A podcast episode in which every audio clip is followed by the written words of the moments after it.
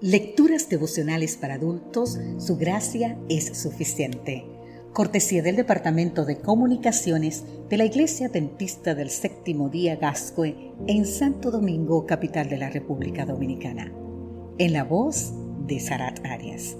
Hoy, 10 de enero, ¿transpiración o milagro? Leemos en el libro de Hechos, capítulo 14, versículo 19 apedrearon a Pablo y lo arrastraron fuera de la ciudad, pensando que estaba muerto.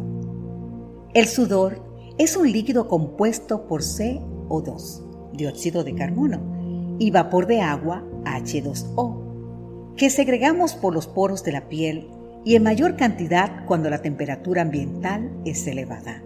Se produce también cuando el cuerpo genera calor, como cuando hacemos ejercicios y ante situaciones de estrés.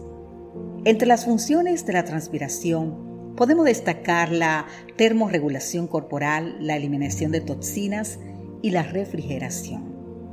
Más allá de lo fisiológico, también usamos la expresión para ilustrar el grado de identificación con un ideal o con una causa.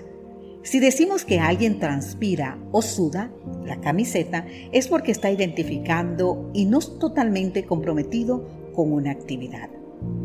Por su parte, un milagro es una intervención divina. Es un acto sobrenatural que se percibe o recibe a través de la fe. Para otros es tan solo una hipótesis que pretende explicar ciertos fenómenos sin ninguna comprobación científica posible. Y para los que no quieren creer, un milagro es una apreciación subjetiva o una debilidad del necesitado corazón humano.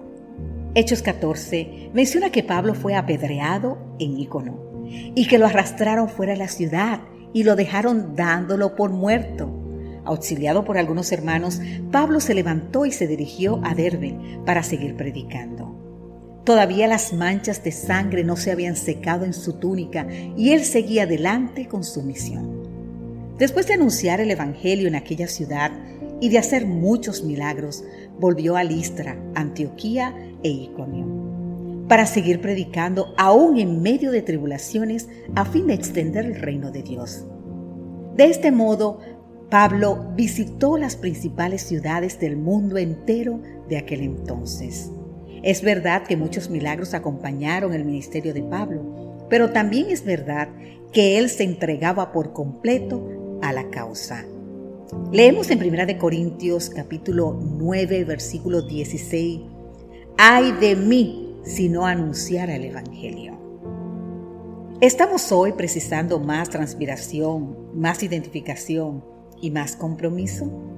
¿Necesitamos más comunión, más enfocarnos en la misión y más milagros?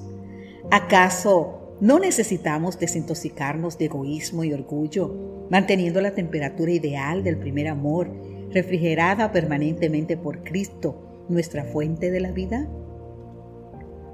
El secreto del éxito estriba en la unión de lo divino con el esfuerzo humano. Los que logran los mayores resultados son los que confían más implícitamente en el brazo todopoderoso. El Señor hizo muchos milagros de la nada, pero también hizo muchos milagros sobre la base de la transpiración. Actuemos hoy como si todo dependiera de nosotros. Confiemos hoy como si todo dependiera de Dios. Que Dios hoy te bendiga en gran manera